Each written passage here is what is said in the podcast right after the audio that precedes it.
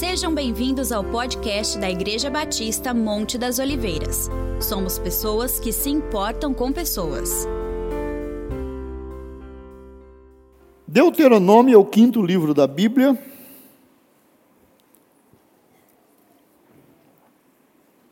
É o quinto livro da Bíblia. No capítulo 10, eu estou com a nova versão transformadora, que eu estou usando ultimamente. Do versículo 12 ao 16, Deuteronômio 10, do 12 ao 16. Você pode usar a sua Bíblia, tem também uma versão que a gente coloca na tela, é, normalmente é bem próximo da corrigida, uma tradução que, pelo menos no meu computador, a gente é, chama de Almeida Corrigida e Fiel. Deuteronômio 12, do 10, aliás, 10, do 12 ao 16. Agora, Israel, o que é que o Senhor, seu Deus, requer de você? Somente que você tema o Senhor, seu Deus, que viva de maneira agradável a Ele e que ame e sirva ao Senhor, seu Deus, de todo o coração e de toda a alma Obedeça sempre aos mandamentos e decretos do Senhor, que hoje lhe dou para o seu próprio bem. Veja, os mais altos céus e a terra e tudo que nela há pertencem ao Senhor seu Deus. E, no entanto, o Senhor escolheu seus antepassados para amá-los e escolheu vocês, descendentes deles, dentre todas as nações, como hoje se vê Portanto, submetam-se a Ele de todo o coração e deixem de ser teimosos. Amém? Esse não é o problema da Monte das Oliveiras. Aqui não tem ninguém teimoso. Teimoso é quem teima com a gente. Né? Nós estamos no mês da família, todos os anos nós separamos o mês de, de maio né, para é, estudarmos, pensarmos, refletirmos sobre a família e sobre o nosso papel. E nos últimos anos a gente tem desenvolvido um conceito de que nós, como igreja, pessoas e famílias, somos responsáveis por preparar as próximas gerações para continuarem servindo a Deus e cumprir o propósito de Deus para a vida deles. Se antes, inclusive eu fiz isso por muitos anos, a gente pregava, como a maioria das igrejas prega, para você aceitar Jesus, você ser salvo e você ir para o céu. Né? Você é responsável pela sua vida e você vai prestar conta diante de Deus e você se cuida. Isso tudo é verdade. Mas faz parte dos mandamentos e das ordenanças, dos ensinamentos de Deus, que a gente treine e prepare as gerações para continuar fazendo aquilo que hoje nós estamos fazendo. Então, uma igreja responsável, ela precisa se responsabilizar pelas novas gerações. Né? Ah, hoje eu estou aqui pregando. Daqui a 10, 15, 20 anos, quem vai estar pregando? Ah, mas Jesus está voltando. E quem te falou que ele vai voltar antes de 10, 15, 20 anos? Né? Ah, quando eu era, quando eu aceitei a Cristo, eu tinha 16 anos. E as pessoas diziam que dificilmente a gente chegaria a 20, 25 sem Jesus ter voltado. Inclusive, vocês nem precisam pensar em casar, que não vai dar tempo. Né? A mãe da Tânia falava para ela: esquece, você não vai, eu não vou ver você casar, não vou ver neto. Ela já tem né, bisneto. Jesus não marcou data, mas marcou tarefa, deu uma missão para a gente fazer. Enquanto não vamos para o céu, nós temos que estar aqui e temos que estar fazendo. Né? Nesse texto mesmo que nós lemos aqui, Deus falou: olha, vocês precisam obedecer os mandamentos, os decretos que eu hoje dou para o próprio bem de vocês. Né? Eu escolhi os pais de vocês, escolhi vocês, né, entre todas as nações. Então, nós temos que pensar além de nós. Né? Ah, quando eu fizer 65 anos, eu aposento, não quero nem saber mais. Você não vai deixar de ser pai, nem mãe, não vai deixar de ser cristão e nem vai deixar de obedecer a Deus porque fez 65 anos. E nós vamos ter que prestar conta do que fizemos com o que Deus nos deu. Então, nós temos trabalhado em cima disso, né? da responsabilidade para com as novas gerações, com as próximas gerações, e estamos aprendendo a lidar com isso, né? e, Deus tem abençoado muito o nosso trabalho. E nesse ano especificamente, nós estamos trabalhando com essa ideia de rever algumas coisas que eu já ensinei, vocês aprenderam, chegaram em casa, guardaram e está lá guardadinho.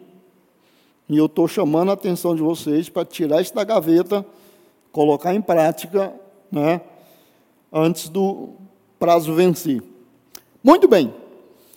Nós sabemos, não só por esse texto, mas por muitos outros, que Deus escolheu cada geração, né, e Ele colocou o seu amor por essas pessoas de cada geração. Todas as gerações são escolhidas e amadas por Deus. As gerações se sucedem, né? passa de uma para outra, continuamente, né? E não faz isso sem nenhum sentido ou sem nenhum propósito. A pessoa não nasce, cresce, fica bobo e casa e depois morre.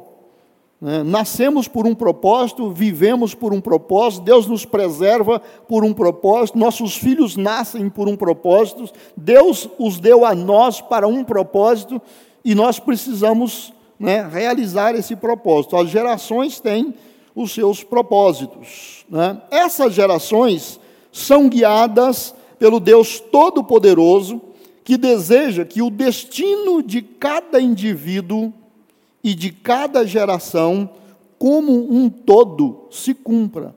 Deus quer que o destino que Ele tem para você que ele tem para os seus filhos, que ele tem para as pessoas da sua geração se cumpra. É muito ruim a gente chegar no fim da etapa e perceber que eu passei pela vida não realizei nada, estou me sentindo insatisfeito, não sei o que será de mim, e aí? Né? Isaías 41, 4 diz o seguinte: Quem realizou feitos tão poderosos e chamou cada nova geração desde o princípio dos tempos.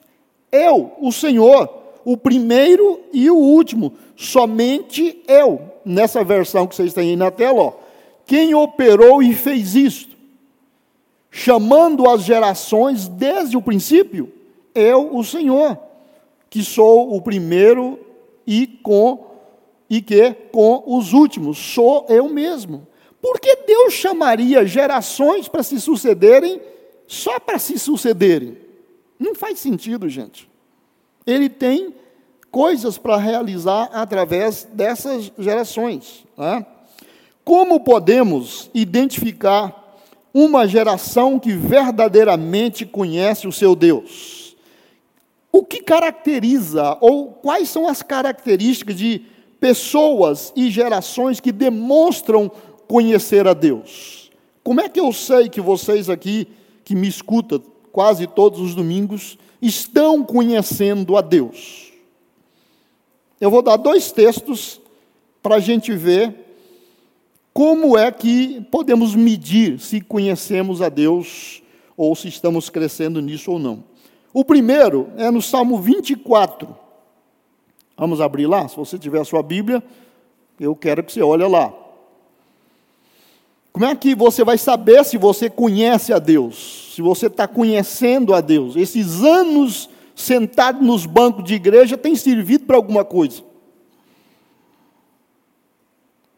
Salmo 24. Pode jogar na tela também. Vamos começar esse salmo é bem pequenininho, né? Vamos do 1 até o 6. Olha aí na tela aí, ó. Eu vou ler primeiro na tela aí. Depois eu vou destacar um, uma parte menor. Vamos ler juntos? Pela tela ali. Do Senhor é a terra e a sua plenitude, o mundo e aqueles que nele habitam. Porque ele afundou sobre os mares e afirmou sobre os rios. Quem subirá ao monte do Senhor? Ou quem estará no seu lugar santo? Aquele que é limpo de mãos e puro de coração, que não entrega a sua alma à vaidade, nem jura enganosamente. Este receberá do Senhor a bênção e a justiça do Deus da sua salvação. Tal é a geração daqueles que o buscam, daqueles que buscam a tua face, ó Deus de Jacó. Ok, até aí. Acho que terminou também, né? Ou não? Mas vamos só até aí. Então a pergunta que eu fiz é: como é que eu sei que eu estou conhecendo a Deus? Como é que você sabe que você está conhecendo a Deus? Olha o que, que o, o salmista propôs. Ele usou a expressão: quem é que vai subir ao monte do Senhor? Lá na época de Davi e dos antepassados, na época bíblica, o templo, né, na época de Davi, era apenas o tabernáculo. Ele foi construído no, na, época, na época do rei Davi mesmo, ele trouxe ele de outro lugar e colocou lá perto de Jerusalém, numa eira, numa época de uma praga. Depois Salomão construiu o templo né, num, num monte ali, é, que hoje está dentro da cidade. Então, para adorar a Deus, para cultuar a Deus, eles iam até aquele lugar. Né? Vocês lembram até que na conversa com a mulher samaritana ela falava: os samaritanos adoram aqui no monte né, de Samaria e nós é, vocês judeus adoram lá em Jerusalém, mas qual é o lugar certo? Então, nesse salmo, o, o, o salmista faz a pergunta: né, quem vai subir, quem pode subir né, ao monte do Senhor? Quem é que vai permanecer no seu santo lugar? Está falando de comunhão. Quem pode se apresentar diante de Deus? Quem tem comunhão com Deus? Quem tem intimidade com Deus? Quem está crescendo no seu relacionamento com Deus? Aí ele traz as respostas. Como é que é? Na minha versão aqui, na nova versão, fala: somente os que têm as mãos puras e o coração limpo. Mãos é o que você faz, como você faz, o modo de você trabalhar, de você agir, o que você faz. Quem se aproxima de Deus, quem está conhecendo a Deus, as mãos dele são puras. O seu agir, o seu trabalhar, o seu realizar, o que você faz é puro. Se você ainda é cheio de tramóia, cheio das modas, cheio das trapaças, você não tem mãos puras. Você não está se aproximando de Deus. Você não está apto a estar na presença de Deus. Você não está entrando em comunhão com Deus. No máximo, você é um bom religioso batista. Se você não mudou de vida, não está mudando de ação, depois de anos de igreja, de anos com a Bíblia na mão, e ainda faz coisa mal feita, consciente que está errado, quem entra na presença de Deus é aquele que é limpo de mãos e puro de coração. Eu não vejo o seu coração, você não vê o meu, nós não vemos um do outro. Mas vocês sabem que Deus vê, não sabe? E aí, seu coração é puro? E aí, você cuida disso? Você zela para ter um coração puro? Ou aquilo que os olhos não vê, o coração não sente? Já que o pastor não está vendo, o diácono não está vendo, minha mulher não está vendo, meu patrão não está vendo, está valendo?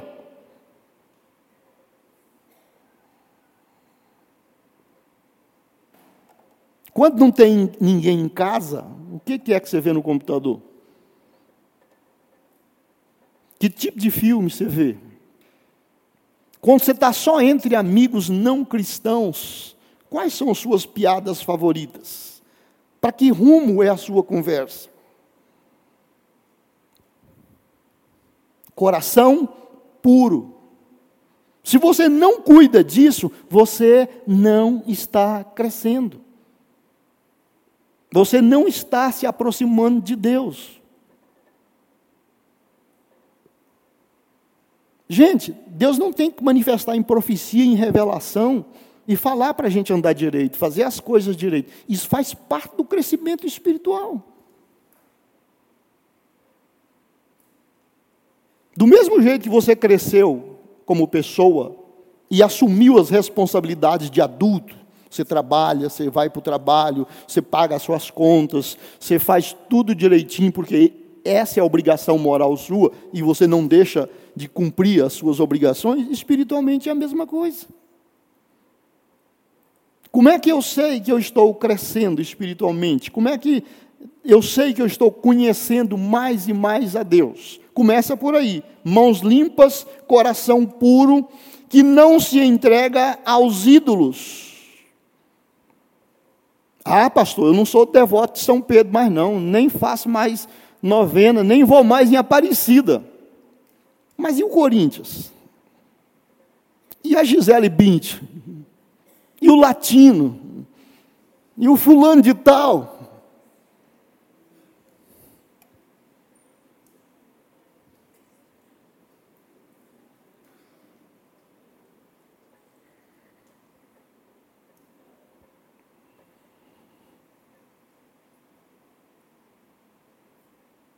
Ídolo não quer dizer os santos católicos, não. Não quer dizer os, os guias do, do espiritismo e, e, e da cultura afro. Ídolo é tudo aquilo que enche o nosso coração e substitui, está tomando o lugar que pertence a Deus.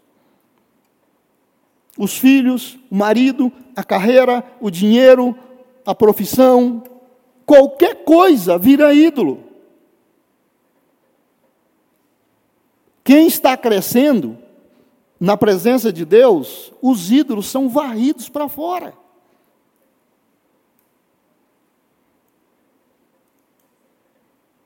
Quando vai ter um show de fulano de tal, você chega lá 72 horas antes e fica lá na chuva, na barraquinha, com cadeira, passando fome, sem ir no banheiro.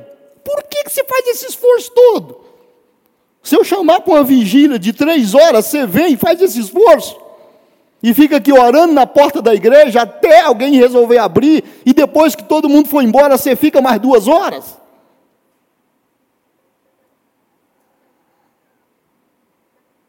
Vocês têm camisa de Jesus aí? Não, mas de muitas pragas vocês têm. Ídolos.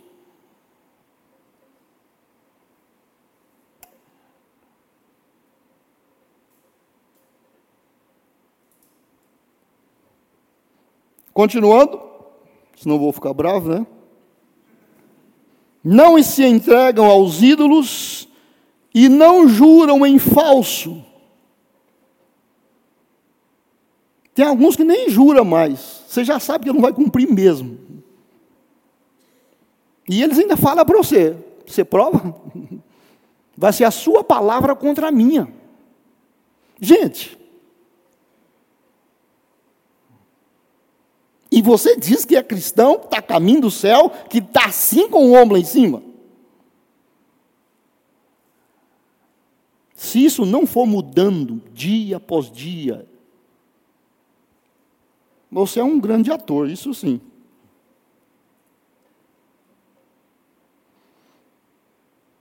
Esses, quem faz esse tipo de coisa, estes receberão a bênção do Senhor. Quem vive desse jeito, quem faz essas coisas, receberão a bênção do Senhor. Ele não precisa fazer campanha para receber bênção. O estilo de vida dele atrai as bênçãos do Senhor. Receberão a bênção do Senhor e a justiça do Deus da sua salvação. Recebe a justiça de Deus. Vocês sabem que Deus é justo. E ele cuida dos seus, ele faz justiça. Isso é resultado de intimidade, de relacionamento crescente. Né? São esses os que te buscam e adoram em tua presença, ó Deus de Jacó. Outro texto que mostra que tipo de pessoa está crescendo, né? e isso tem a ver com as gerações, a sua responsabilidade com as gerações, é o Salmo 112, 1, 2 e 3. Salmo 112, 1, 2 e 3. Bota na tela.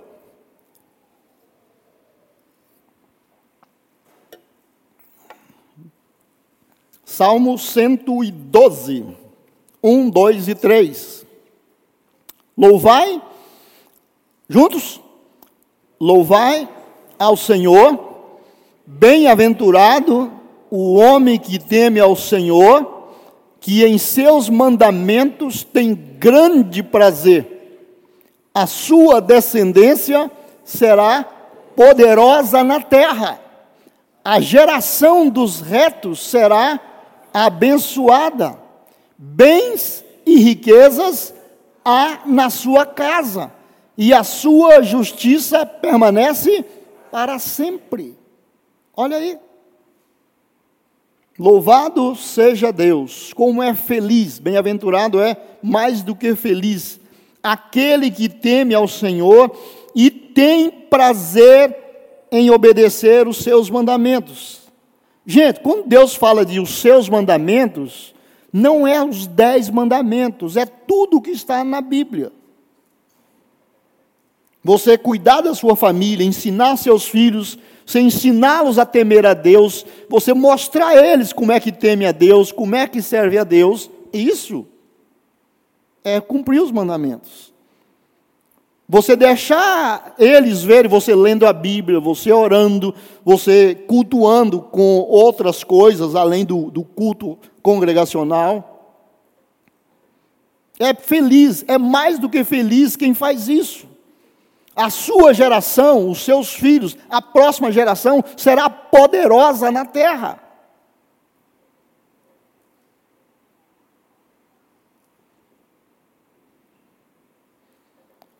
Alguns de nós aqui, ou quase a maioria de nós aqui, adultos, nós conseguimos chegar mais longe, desenvolvemos mais, ganhamos melhor do que nossos pais. Quantos concordam com isso?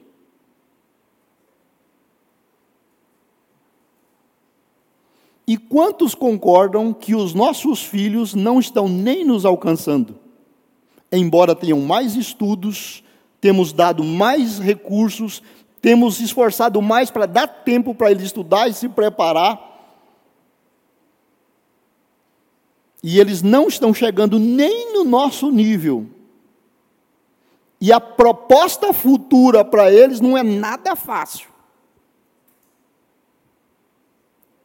Isso não está ao contrário do que diz a Bíblia? O Brasil teve uma geração maravilhosa, evangelho pregado, cristãos comprometidos, a igreja cresceu, missionários pelo mundo afora, pelo Brasil afora, geração de intercessão, batalha espiritual, a coisa se alastrou, as coisas se abriram, o Brasil progrediu, boa saúde, boa educação, espalhou faculdade para tudo quanto é lado, oportunidade para todo mundo estudar, e de repente a próxima geração está lambendo em bira.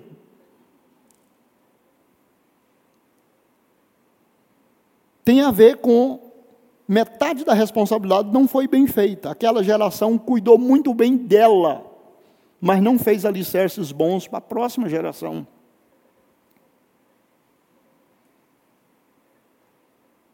Provavelmente os nossos netos, se nós não fizermos uma boa base. Alguém conhece aqui um avô que cria os netos? Que ainda cuida dos filhos e cuida dos netos? Nossa, deve ser terrível, né? Não, é muito comum.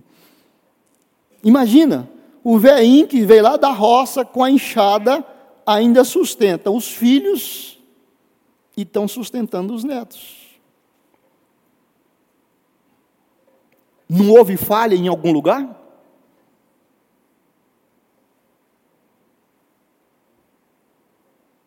Vocês querem mudar a situação? Vocês querem mudar a história dos filhos de vocês, que hoje são adolescentes, jovens e, e crianças?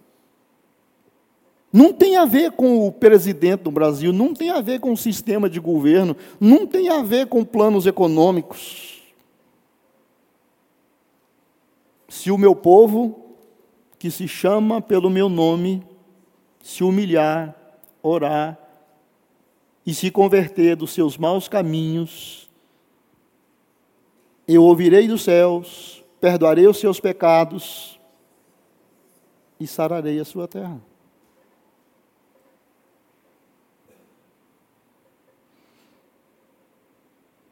Né?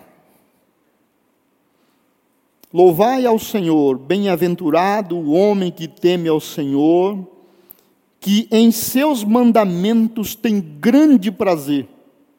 A sua semente será poderosa na terra. A geração dos retos será abençoada.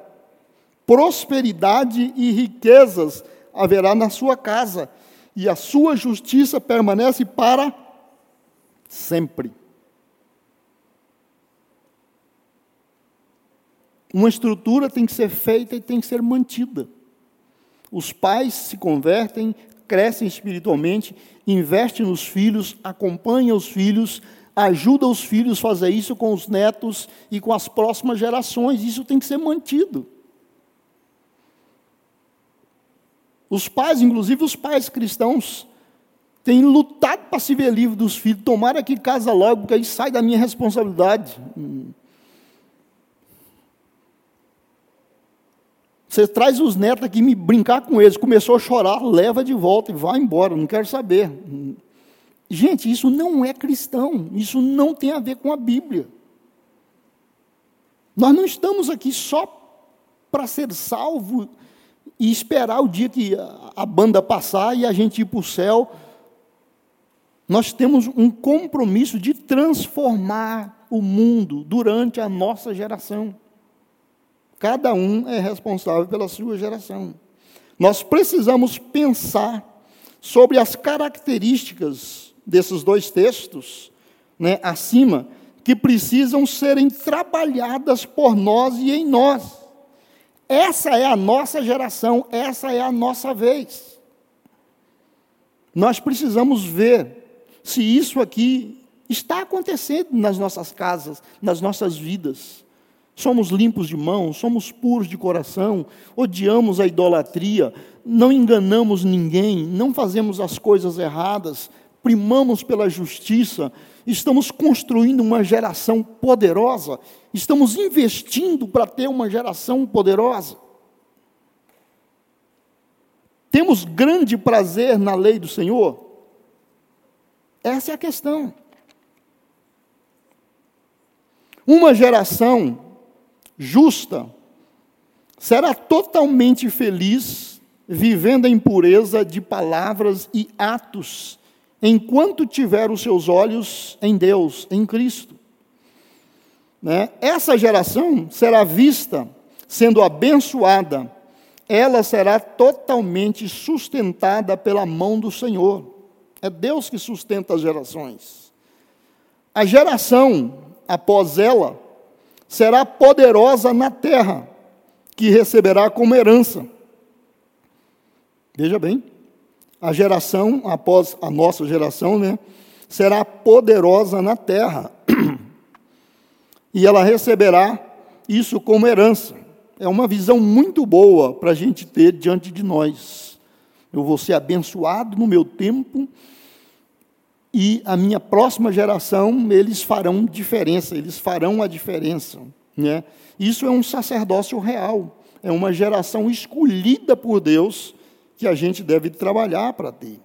Cada geração tem a oportunidade de entrar em seu destino e, ao fazer isso, assegurar o destino da geração seguinte entramos no nosso destino e preparamos, né, e asseguramos o destino da geração seguinte. Muito bem. Deus tem propósitos para cada geração, para dar-lhes uma herança, aliás, dar uma esperança e um futuro. Cada geração, Deus pretende dar-lhes uma esperança e um futuro. No entanto, cada geração tem a escolha de receber a sua herança ou abrir mão dela. É uma escolha que nós fazemos se eu quero cumprir né, o propósito de Deus para a minha vida. Já falei isso aqui para vocês em muitos aspectos, pregando e ensinando aqui. Por que, que é que Deus te salvou? Por que, que é que Deus te deu determinados dons? Por que, que Deus te deu determinada profissão? Por que, que você ganha esse tanto? Por que, que você tem esse tanto de propriedade? Ou por que, que você tem aquilo? Ou por que, que você faz aquilo? Por que, que as pessoas te procuram por isso ou por aquilo? Você nunca pensou que Deus está nisso? Que essas coisas têm um propósito? Ela tem uma finalidade?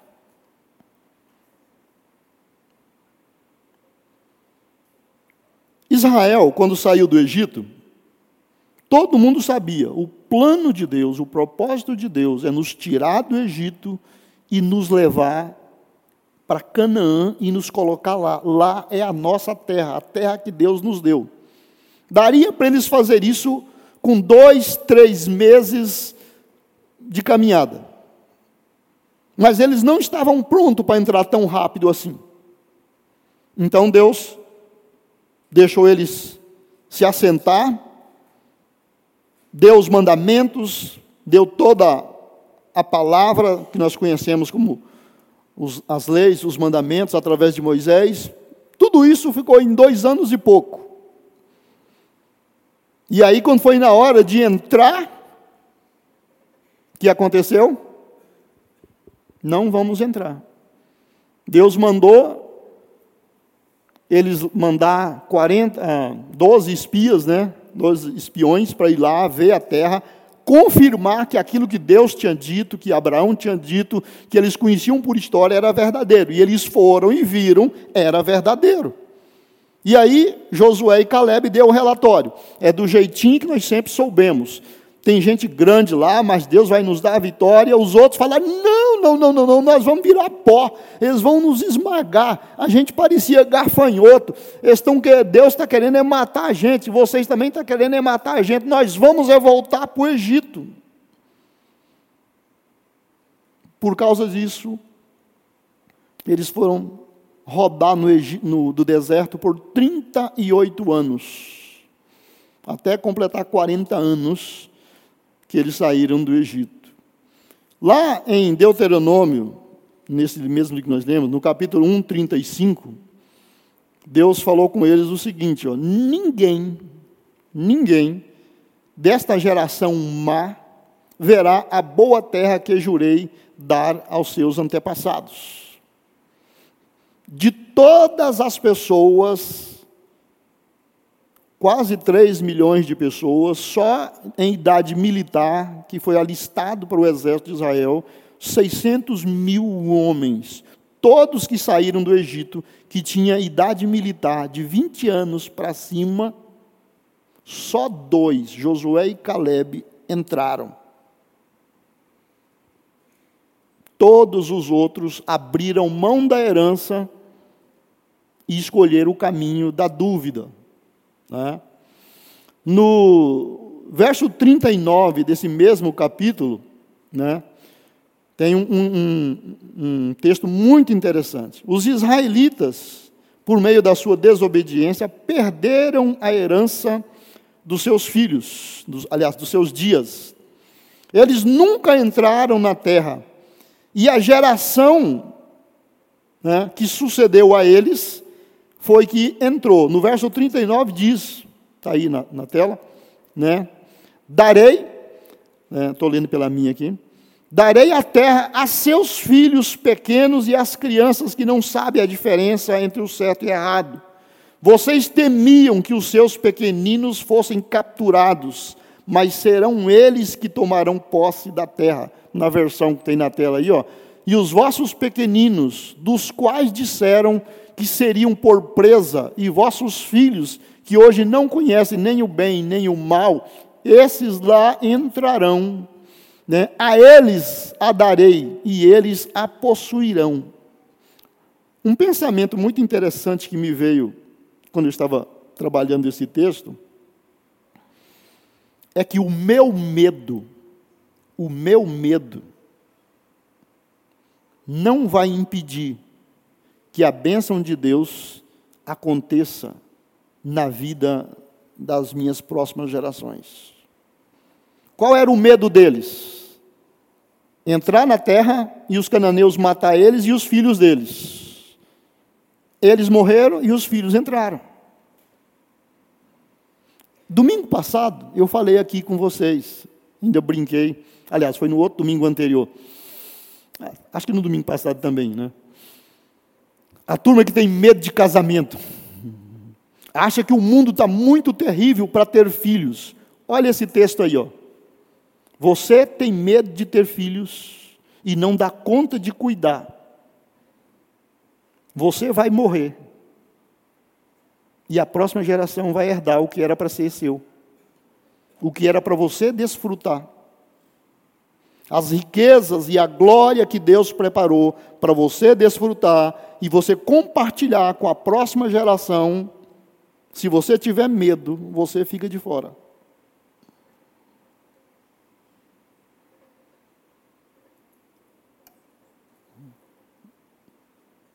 Se você não quer ter filhos porque você acha que não vai dar conta de sustentar, por que você não se mata?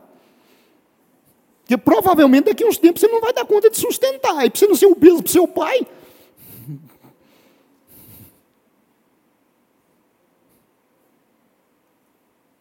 Gente, falando a verdade, quem é que cuida de nós?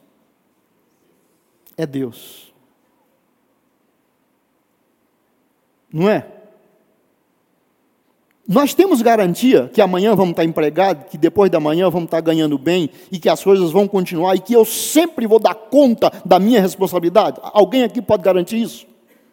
Não mas a gente levanta todos os dias, agradece a Deus e vai trabalhar sabendo que Ele é fiel e que Ele vai cuidar da gente. Oramos pelos nossos filhos que vão para a escola, que vão para o trabalho, sabendo que Deus vai protegê-los. À tarde está todo mundo em casa.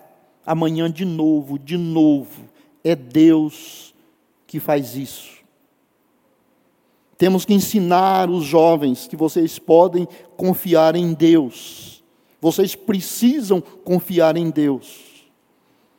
Por mais que o mundo tenha uma visão terrível para o futuro, você não faz parte do futuro do mundo, você faz parte do futuro proposto por Deus. Você faz parte do futuro proposto por Deus. Você foi chamado para ser e fazer a diferença. As pessoas lá de fora, eles não sabem com o que eles podem contar, mas você sabe, eu sei, nós sabemos. Se você ler a Bíblia em qualquer lugar, você vai encontrar que nós somos o time que vai vencer. É ou não é verdade? É. Então nós não podemos adotar uma filosofia de vida igual a do mundo, porque nós não somos do mundo. Não dependemos dos recursos deles. E nós estamos vendo aqui, hoje, inclusive, que Deus chamou cada geração para cumprir um propósito. Deus chamou cada geração para cumprir um propósito. Então, qual é o propósito de Deus para você? Cumpra ele. E prepare as coisas para a próxima geração.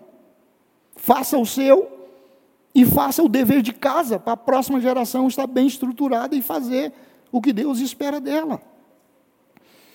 Deus não tinha intenção de fazê-los andar sem rumo no deserto. Ele os amou o suficiente para libertá-los das mãos de Faraó e os amava o suficiente para estabelecê-los na sua terra prometida. Cada geração tem um destino, cada geração precisa escolher andar nele, nesse destino, ou sair dele. Deus quer cumprir o seu propósito e os seus planos, e está em busca de uma geração que deseja ser tudo aquilo para o que ele a chamou em seu tempo nesta terra. Nascemos para ser uma geração vencedora. Nascemos para esta época. Né? Nós estamos aqui para essa época. A, a minha geração, por exemplo, é uma geração de transição. Eu nasci no século XX, né? depois da primeira, da, da, começando a segunda metade do século XX, não tínhamos muitas tecnologias, elas estavam sendo feitas. Eu já era adulto quando apareceu computadores disponíveis, quando começou a aparecer. Eu já estava aqui em Guararapes quando apareceu o celular, parecia um tijolo que a gente pendurava assim, ó, e, e, e saía andando torto assim para achar um lugar que pegava. Poucos anos depois, a gente tem tudo isso, né? já estamos até com medo. O que vai ser metaverso? Meu Deus do céu, avatar, avestruz, meu Deus. Essa é a geração de vocês. A minha geração fez essas coisas acontecer. A geração de vocês é altamente tecnológica. As nossas crianças, desde bebezinho, eles têm uma facilidade de mexer com coisas eletrônicas, com internet, com essas coisas, que deixa a gente bobo. A gente pega um celular novo, você tem que manual, você nem sabe como é que faz, os bichinhos já chegam lá e já faz, ó, ó. Antes deles entender qualquer coisa, eles bagunçam tudinho, que eles apertam tudo com é botão e mexem e descobrem as coisas. Deus tem um propósito com tudo isso. Vocês têm que viver isso. É?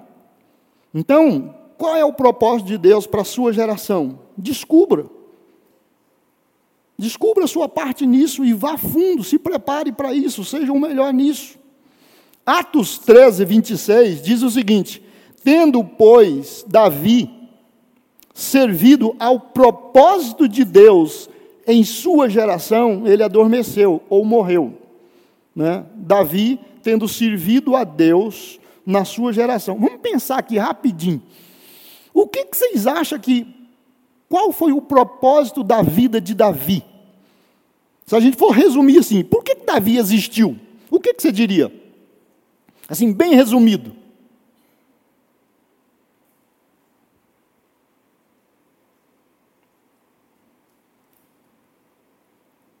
Hã? Para ser rei de Israel? para libertar Israel dos filisteus. E é claro, tem mais coisinhas. Mas Davi fez tudo o que era esperado dele. Ele era muito jovem quando ele teve que começar a ser treinado para ser rei, porque o rei anterior estava endemoniado e fazendo bobagem. E ele foi ungido jovem, foi para o exército, foi aprender as coisas, foi servir no palácio. Depois assumiu o reinado quando Saul morreu. Libertou Israel da escravidão, das questões que os, os palestinos, os filisteus oprimiam eles o tempo todo. Alargou as fronteiras, deixou quase no limite máximo. Quando ele já estava bem velhinho, ele teve uma ideia brilhante de construir um templo. Deus falou: pode parar, você não nasceu para isso. Seu filho vai fazer isso. E o que, que ele fez? Preparou material, o máximo que ele pôde, e deixou prontinho para Salomão, entregou as plantas para Salomão, falou: Olha, eu fiz a minha parte. Deus disse que é você que vai fazer, então está aqui, ó.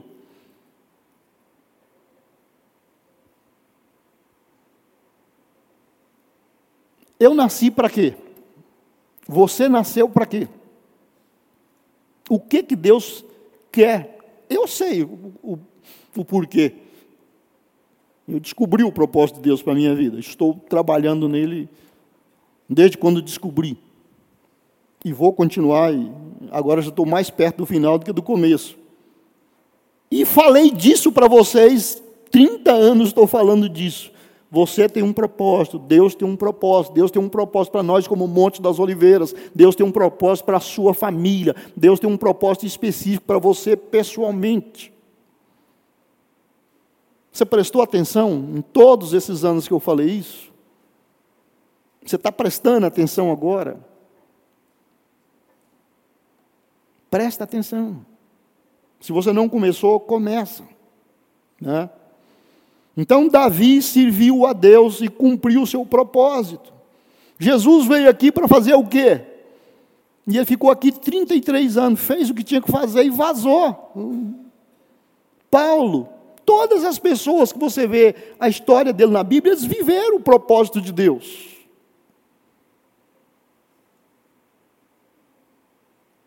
Há um propósito para você.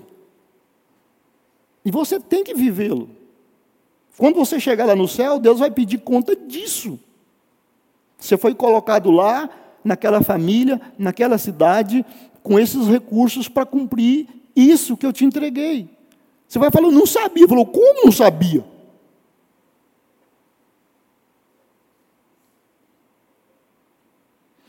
Todos nós nascemos para cumprir um propósito. Não tem um tempo qualquer na história. Né?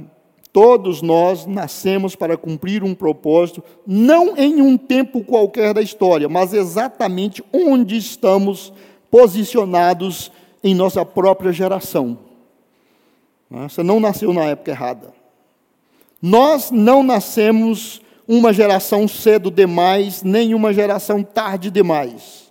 Somos tão importantes para Deus que ele não apenas nos escolheu antes da fundação do mundo, Efésios 1,4 fala isso, como também escolheu o momento exato na história para o nosso nascimento. Até você que seus pais te contaram que você nasceu por acidente, acidente é a fuça deles. Eles não sabiam o que tinha que fazer, fizeram besteira, mas fizeram exatamente o que precisava fazer. Você nasceu quando tinha que nascer, na família que tinha que nascer. Se você não foi criado pela família que não que nasceu, é porque Deus tinha um propósito para isso. Você foi preparado para um propósito. Quem perdeu família muito cedo, ou pai ou irmão, perdeu por um propósito, Deus entende ou transforma uma tragédia numa situação que glorifica o nome dele e ajuda você a realizar o seu propósito. Nada está fora do olhar e do controle de Deus. Há um propósito em tudo isso. Ou você aceita, louva a Deus, abre o coração e realiza com muita alegria o seu propósito, ou você vai viver amargurado, ressentido, sem realizar nada. Cada um de nós tem o desafio de cumprir o destino de nossa vida dentro de nossa geração. Assim como foi dito de Noé, Noé era homem justo, íntegro, entre o povo da sua época. Entre o povo da sua época. Ele andava com Deus. O que, que as pessoas vão falar de mim e de você depois da nossa época. Eu fico observando, às vezes, alguns fatos da história. A pessoa fez um algo notável, morreu, ficou condecorado, houve cerimônia, ganhou o nome de praça, ganhou o nome disso, daquilo, daquilo. Depois começa a contar a verdadeira história dele, e o cara era um canalha. Ele nunca foi gente boa. Ele nunca fez nada que presta. Ele foi um usurpador. Se a gente viver o propósito de Deus, isso não ocorre. As pessoas das próximas gerações vão lembrar da gente como as pessoas que fizeram o que tinham que fazer na sua geração. De vez em quando eu pergunto para vocês, né, o que, que é que os seus amigos e a sua família vai escrever lá na sua lápide? Eles vão lá na marmoraria, vão encomendar uma pedra e vão mandar gravar uma plaquinha. O que, que será que eles vão escrever para você? Olha, gente, alguns de nós vão ganhar lá, foi tarde. Alguém na Bíblia, teve um rei na Bíblia, ganhou uma plaquinha desse jeito. E escreveu lá, foi sem deixar saudade. Você já imaginou? A pessoa passar por essa vida e alguém falou: esse cara gastou oxigênio à toa.